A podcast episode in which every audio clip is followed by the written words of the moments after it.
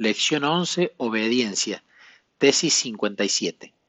La obediencia genuina es natural y espontánea. Solo proviene de una relación de fe en Cristo. Versículo base, versión NBI, Juan 14, 15. Si ustedes me aman, obedecerán mis mandamientos.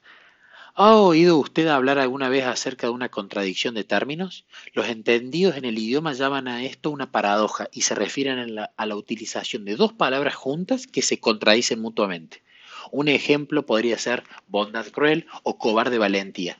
A veces los escritores y oradores utilizan estas contradicciones de términos con el fin de describir dos emociones o eventos conflictivos. ¿Qué les parece la expresión obediencia natural? ¿Les da la impresión de ser una paradoja?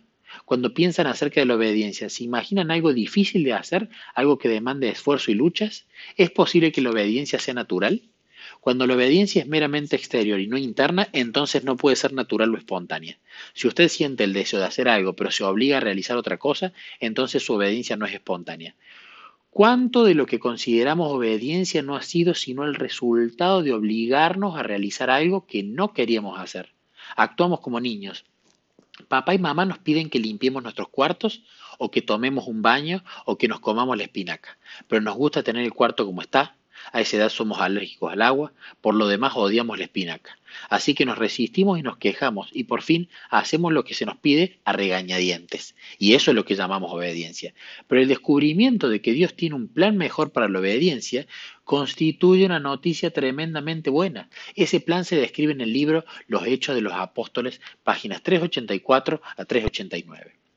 Dios desea que tengamos dominio sobre nosotros mismos, pero no puede ayudarnos sin nuestro consentimiento y cooperación. El Espíritu Divino obra por medio de los poderes y facultades otorgados al hombre.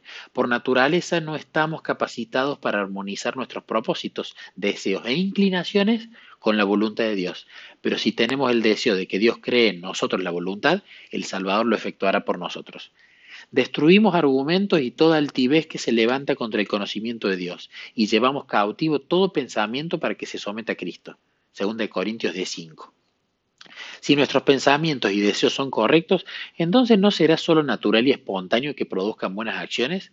Dios ha prometido realizar cambios emocionantes en nuestra manera de pensar que nos inducirán a obedecer genuinamente en lugar de producir únicamente una conformidad externa ha prometido colocar nuestros sentimientos, pensamientos y propósitos en armonía con su voluntad. Véase el Camino a Cristo, página 61. Ha prometido cambiar nuestros gustos e inclinaciones para que sean puros y santos. Véase Gospel Workers, página 127 ha prometido colocar nuestros pensamientos y deseos en sujeción a la voluntad de Cristo. Véase el deseo de toda la gente, página 147. Nos ha prometido que si miramos a Jesús mediante la contemplación de Él, seremos transformados hasta que la bondad se transforme en un instinto natural. Véase palabras de vida del Gran Maestro, página 289.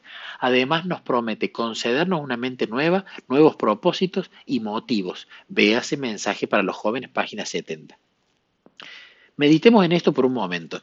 Si nuestros sentimientos, pensamientos, propósitos, gustos, inclinaciones, deseos, motivos e instintos se hallan en armonía con la voluntad y la mente de Dios, ¿qué sucederá entonces con nuestras acciones? ¿Tendremos que esforzarnos mucho para obedecer o encontraremos que nuestra obediencia se transforma en algo natural y espontáneo?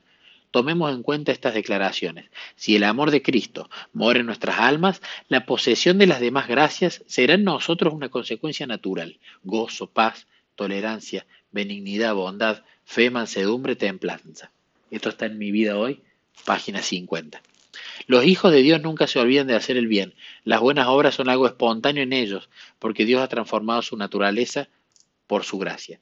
La descripción de la obediencia como algo natural y espontáneo no es una paradoja, sino buenas noticias. El plan que Dios tiene para ustedes es transformarlo de adentro hacia afuera, de tal manera que la obediencia de su voluntad constituya para usted la mayor delicia, para que sea, porque sea exactamente lo que siente deseos de hacer.